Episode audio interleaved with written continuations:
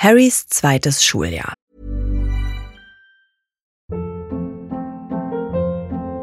Hold up. What was that? Boring. No flavor. That was as bad as those leftovers you ate all week. Kiki Palmer here, and it's time to say hello to something fresh and guilt-free. Hello Fresh. Jazz up dinner with pecan-crusted chicken or garlic butter shrimp scampi. Now that's music to my mouth. Hello Fresh. Let's get this dinner party started. Discover all the delicious possibilities at hellofresh.com.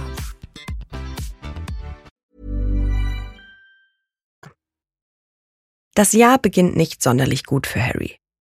Die Dursleys haben solche Angst vor seinen neu entdeckten magischen Fähigkeiten, dass sie sofort nach seiner Rückkehr all seine Schulsachen wegschließen.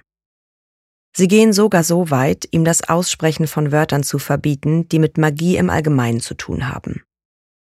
Das hält Harry jedoch nicht davon ab, ihre Paranoia auszunutzen und Dudley mit erfundenen magischen Beschwörungsformeln zu verspotten. An seinem zwölften Geburtstag, dem 31. Juli, fühlt sich Harry sehr einsam, da er keine Briefe von seinen Freunden erhält und auch sonst keinen Kontakt zur magischen Welt hat. Auch die Dursleys scheinen seinen Geburtstag vergessen zu haben. Als er später am Abend für eine Dinnerparty auf sein Zimmer geschickt wird, findet er einen Hauselfen namens Dobby an seinem Bett, der ihn davor warnt, nach Hogwarts zurückzukehren. Harry versucht dem Elf zu erklären, dass Hogwarts sein Zuhause sei und er dorthin gehöre. Dobby offenbart ihm daraufhin, alle Briefe seiner Freunde in den letzten Wochen abgefangen zu haben. Er schlägt Harry vor, dass er alle Briefe zurückhaben könne, wenn er nicht nach Hogwarts reise. Als Harry nicht einwilligt, stürmt Dobby die Dinnerparty der Dursleys mit einem Schwebezauber auf Petunias selbstgemachten Pudding und lässt ihn auf die versammelte Gesellschaft fallen. Im nächsten Moment ist Dobby verschwunden und das zurückgelassene Chaos wird Harry in die Schuhe geschoben. Vom Zaubereiministerium erhält er eine offizielle Verwarnung wegen der Verwendung von Zauberei außerhalb der Schule. Die Dursleys sperren Harry zur Strafe in sein Zimmer mit vergittertem Fenster, um ihn an der Rückkehr nach Hogwarts zu hindern. Drei Nächte später wird Harry von Ron, Fred und George aus seiner Gefangenschaft gerettet und gemeinsam fliehen sie in einem Fort Anglia zum Fuchsbau davon. Hedwigs Kreischen macht die Dursleys auf die Flucht aufmerksam, doch sie können nichts mehr dagegen tun. Im Auto erzählt Harry von Dobbys Warnung. Fred und George halten das Ganze aber lediglich für einen Scherz von Draco Malfoy. Als sie am nächsten Morgen an ihrem Ziel ankommen, wartet eine besorgte Molly Weasley in der Küche, um ihre drei Söhne dafür zu bestrafen, dass sie das Fahrzeug unerlaubt benutzt haben. Trotzdem nehmen die Weasleys Harry für den Rest des Sommers in ihrer Familie auf. Eine Woche später macht sich die Familie über das Flohnetzwerk auf den Weg in die Winkelgasse, um Schulsachen zu kaufen. Erstmals ist auch Ginny dabei, die kurz zuvor einen Zulassungsbescheid aus Hogwarts bekommen hat. Harry landet versehentlich bei Borgin und Burks in der angrenzenden Nocturngasse. Im Laden muss er sich verstecken, als Draco Malfoy und sein Vater Lucius Malfoy eintreten. Draco macht dabei einige abfällige Bemerkungen über Harrys Talent im Quidditch. Der Ladenbesitzer, Mr. Borgin, drückt Lucius Malfoy gegenüber sein Beileid über den derzeitigen Rückgang der Blutreinheit aus. Als die Luft wieder rein ist, verlässt Harry den Laden und wird von Rubeus Hagrid entdeckt. Hagrid bringt ihn aus der Nocturngasse heraus und in den Laden Flourish and Blots in der Winkelgasse, in dem die Weasleys zusammen mit Hermine und ihren Eltern in der Schlange für eine Signierstunde des extravaganten Star-Autors Gilderoy Lockhart stehen. Er wurde kürzlich zum neuen Professor für Verteidigung gegen die dunklen Künste in Hogwarts ernannt. Als Lockhart Harry zum ersten Mal sieht, ist er ganz aufgeregt und winkt ihn nach vorne, sodass das Publikum Fotos von den beiden machen kann. Dann schenkt er Harry einen Satz seiner selbstgeschriebenen Bücher. Harry ist dieser Werbeauftritt peinlich und er schenkt Ginny die Bücher. In dem Moment kommt Lucius Malfoy und schiebt seinen Sohn zur Seite, um einen Streit mit Arthur Weasley über dessen Besessenheit von Muggeln zu führen. Während dieses Streits legt Lucius unbemerkt ein altes Tagebuch in Ginnys Zaubertrankkessel. Kurz bevor Arthur scheinbar handgreiflich werden will, kann Hagrid den Streit gerade noch rechtzeitig beenden. Am Bahnhof King's Cross durchqueren die Weasleys und Hermine die magische Barriere, um auf Gleis 9 Viertel zu gelangen. Harry und Ron wollen ihnen kurz darauf folgen, Doch der Durchgang ist auf mysteriöse Weise geschlossen und sie stoßen mit voller Wucht gegen die Wand. Dadurch verpassen sie den Hogwarts Express und beschließen, mit dem Auto nach Hogwarts zu fliegen. Ihr eintägiger Flug endet damit, dass sie in die peitschende Weide stürzen. Rons Zauberstab wird durch den Aufprall versehentlich zerbrochen. Zu ihrem Glück löst sich der ramponierte Angela aus den Ästen und schleudert Harry und Ron mit ihren Habseligkeiten aus dem Auto, bevor er in den verbotenen Wald davonfährt. Die beiden Jungen werden kurz darauf von Professor Snape dabei entdeckt, wie sie der Zuordnungszeremonie vom Fenster aus folgen. Ginny Weasley wird unterdessen nach Gryffindor sortiert. Am nächsten Tag erhält Ron beim Frühstück einen Heuler von seiner Mutter, die ihm mitteilt, dass er nach Hause gebracht würde, wenn er noch eine Regel bricht. Der Tag wird noch schlimmer, als die Gryffindors ihren ersten Unterricht in Verteidigung gegen die dunklen Künste besuchen. Lockharts Unterricht ist eine Katastrophe. Der eitle Professor liebt den Ruhm und belästigt Harry ständig. Beim Nachsitzen muss Harry Lockharts Fanpost mit ihm beantworten. Dabei bemerkt Harry eine körperlose, unheimliche Stimme, die Lockhart nicht hören kann. Am Halloween-Abend gehen Harry, Hermine und Ron zur Todestagsparty des fast kopflosen Nick. Die Veranstaltung ist düster und trostlos, sodass die drei schnell genug von der Geisterparty haben. Auf dem Weg in die große Halle hört Harry abermals die Stimme. Er folgt ihr in den zweiten Stock wo er das Badezimmer überflutet und Mrs. Norris, Filchs Katze, versteinert vorfindet. An der Wand befindet sich ein in Blut geschriebener Schriftzug. Die Kammer des Schreckens wurde geöffnet.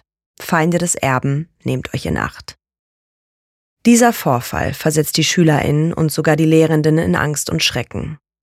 Hermine will mehr über die Kammer des Schreckens wissen, also überredet sie den Professor Cuthbert Binns, der Klasse von ihrer Entstehung zu erzählen.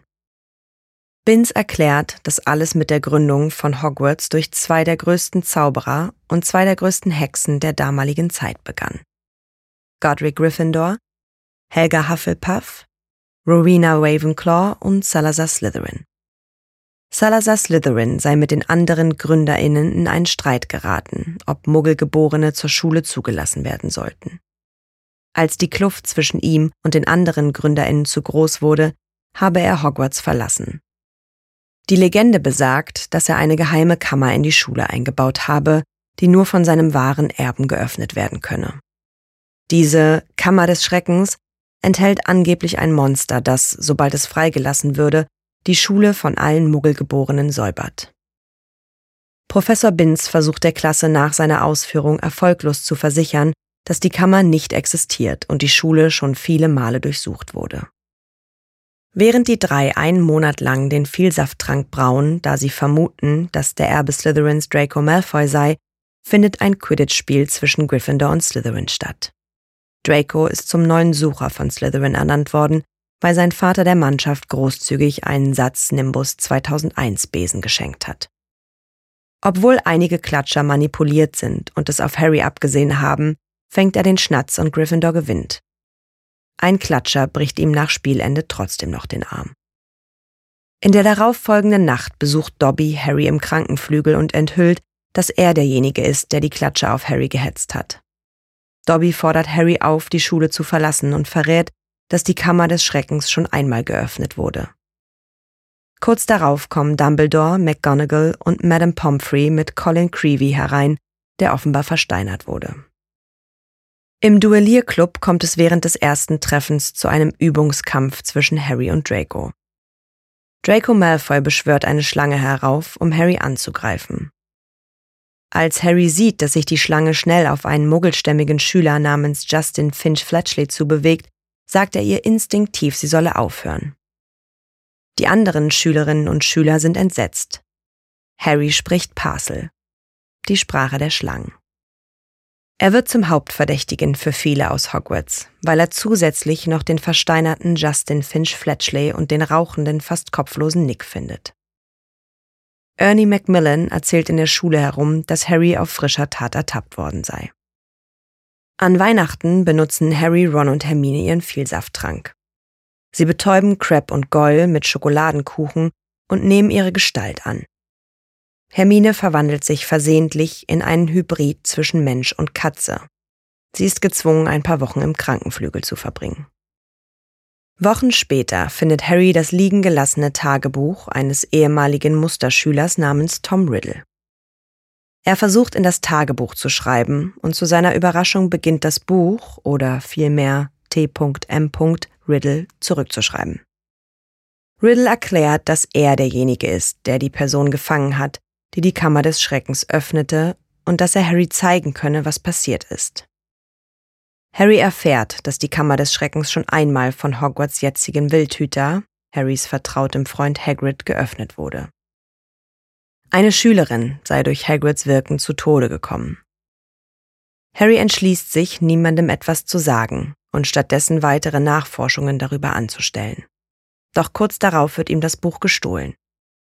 Nachdem Hermine eine plötzliche Eingebung zu den Ereignissen hat und sich umgehend zur Bücherei begibt, wird auch sie versteinert aufgefunden. Ron und Hermine beschließen, dass sie nun mit Hagrid sprechen müssen. Versteckt unter dem Tarnumhang gelangen sie in seine Hütte und erfahren dort, dass Hagrid vorsorglich in das Zauberergefängnis Azkaban gebracht und dass Dumbledore suspendiert werden würde. Außerdem bekommen sie von Hagrid die Anweisung, den Spinnen zu folgen und gelangen so in den verbotenen Wald. Obwohl Ron eine ausgeprägte Spinnenphobie hat, gibt ihm die Tatsache, dass Hermine versteinert worden war, die nötige Willenskraft, trotzdem mitzugehen.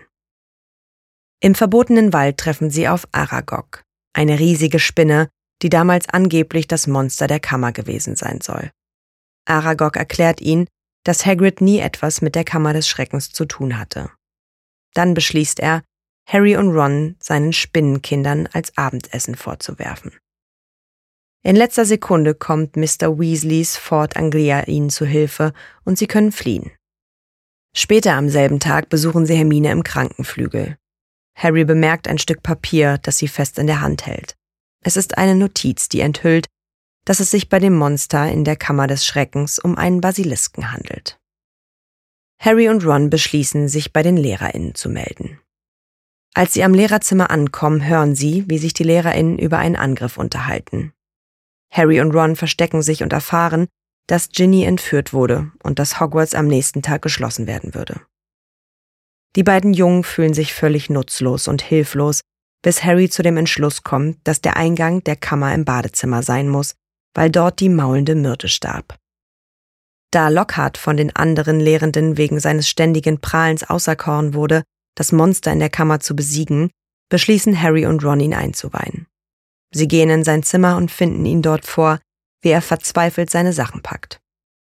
Lockhart gibt zu, dass er ein Betrüger ist und es eigentlich andere Zauberer und Hexen waren, die seine glorreichen Taten vollbrachten. Harry und Ron gelingt es, ihn zu entwaffnen. Dann bringen sie ihn unter Drohungen mit ihren Zauberstäben in das Badezimmer der maulenden Myrte.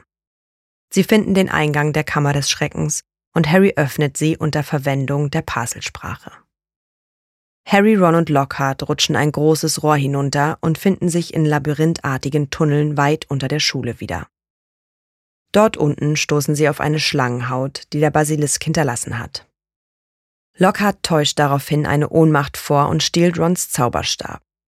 Mit der siegreichen Ankündigung, ihre Erinnerungen zu löschen und allen zu erzählen, dass sie den Verstand verloren hätten, spricht Lockhart einen Gedächtniszauber.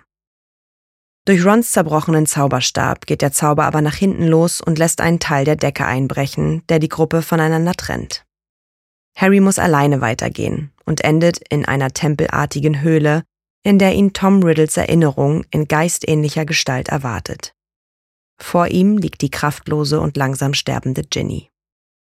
Riddle selbst war es, der die Kammer des Schreckens vor 50 Jahren öffnete. Er plante, die Schule von Muggelgeborenen und Halbblütern zu säubern. Als er jedoch erfuhr, dass die Schule aufgrund der Anschläge geschlossen werden sollte und Dumbledore ihn immer genauer beobachtete, beschloss er, die Anschläge einzustellen und Hagrid dafür verantwortlich zu machen. Dann erschuf er das Tagebuch, in der Hoffnung, seinen Plan eines Tages zu vollenden. Durch eben jenes Buch hatte Riddle zusehends an Macht über Ginny gewonnen. Sie war es, die die Kammer des Schreckens für ihn entriegelte. Als Riddle fragte, wie Harry es geschafft habe, den dunklen Zauberer Lord Voldemort als kleines Kind zu besiegen, wird Harry stutzig. Auf sein Nachfragen hin eröffnet Riddle ihm, dass Voldemort seine Vergangenheit, Gegenwart und Zukunft sei. Mit Harrys Zauberstab schreibt er seinen Namen in die Luft. Tom Marvolo Riddle. Er schwenkt den Zauberstab abermals und die Buchstaben beginnen sich erneut anzuordnen. Ich bin Lord Voldemort. Dann lässt Riddle den Basilisken auf Harry los. Während des Kampfes erscheint Fawkes, Dumbledores Phönix, und bringt Harry den sprechenden Hut. Fawkes hackt der Schlange die Augen aus, sodass sie Harry nicht mehr mit ihren Blicken töten kann. Aus dem sprechenden Hut zieht Harry ein schweres Schwert mit einem mit Rubinen besetzten Griff. Es ist das Schwert von Godric Gryffindor, mit dem er die gewaltige Schlange durch einen Stich ins Maul töten kann. Dabei bohrt sich ein Giftzahn des Basilisken in Harrys Arm und initiiert ein tödliches Gift.